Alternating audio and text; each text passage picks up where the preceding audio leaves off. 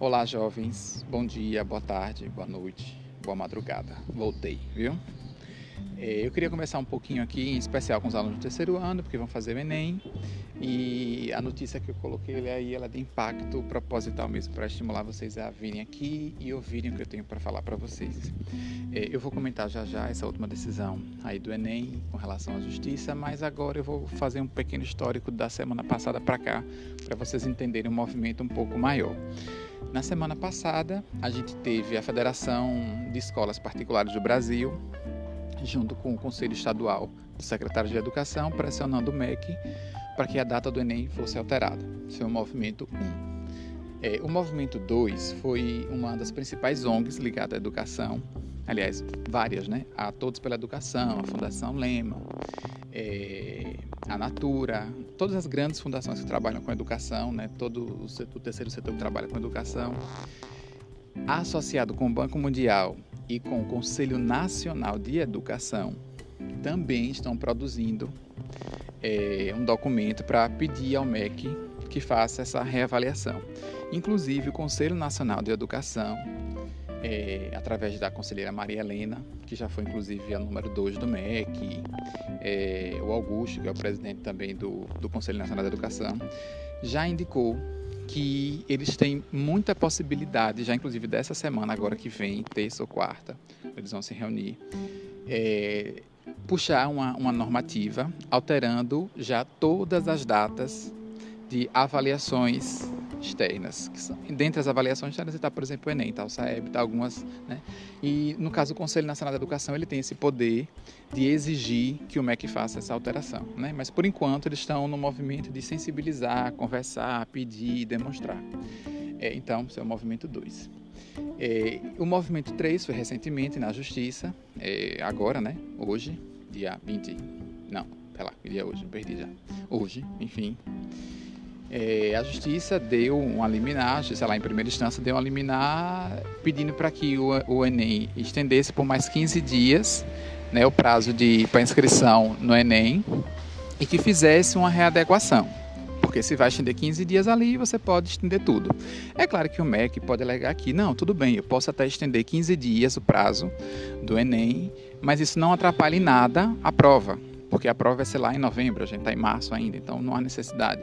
E eles podem alegar o seguinte: olha, se for necessário, lá na frente a gente altera. Não cabe aqui, não tenho como. Até é, é até um pouco plausível, né?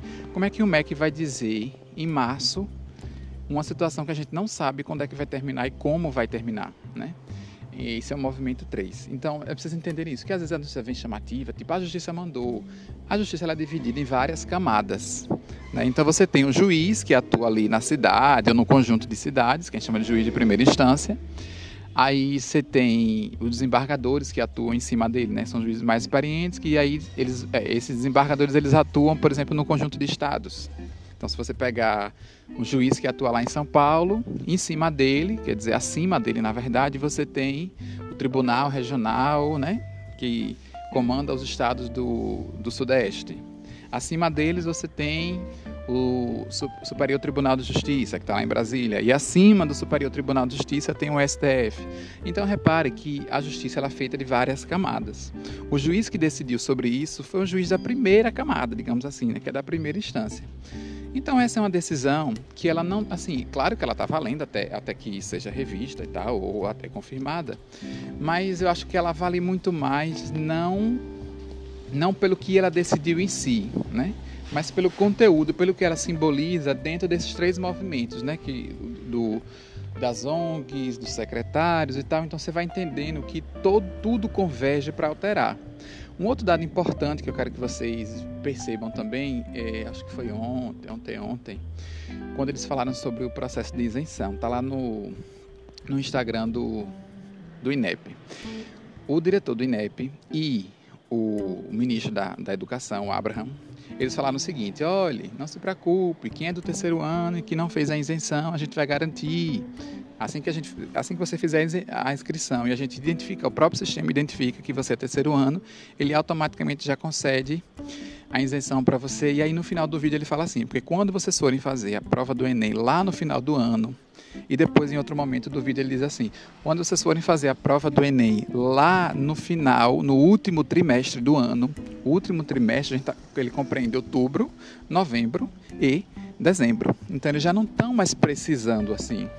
Né? De maneira que tudo leva a crer, né? todas as mensagens fazem com que a gente possa até afirmar com certo grau de certeza que o Enem vai ser adiado. A gente só não sabe para quando. Inclusive, eles já adiaram um. O Enem saiu hoje, hoje à tarde, hoje uma hora da tarde. O Enem digital ele estava previsto para acontecer no começo de outubro. E o Enem presencial, né, ele aconteceria no começo de novembro, duas, três semanas após. Eles já mudaram o Enem digital para o final de novembro, que eles mesmos disseram que vão fazer antes. Significa dizer que o Enem físico provavelmente vai acontecer duas ou três semanas após, só porque depende de uma série de outras coisas também. Se a eleição for mudar e aí não pode bater data e tal. Então é impossível você precisar agora, em março, como é que o Brasil vai estar em agosto, em setembro, né? Ou em outubro, para você dar uma data específica, né? Então, era isso. Quando vocês verem essas notícias assim, tenha calma Ai, não é que já decidiu, já foi. Isso pode ser alterado. Aí vai lá um desembargador e derruba a liminar. Aí vai para o Supremo, é o Supremo não está valendo. Então, não se afobem muito por essas notícias que chegam ali do momento. Entendam um movimento maior. No movimento maior, tudo converge para isso. Entendeu? Essa decisão da justiça é um dos elementos que levam a gente a chegar a essa conclusão. Ok, jovens, essa é a conversa de hoje e até breve.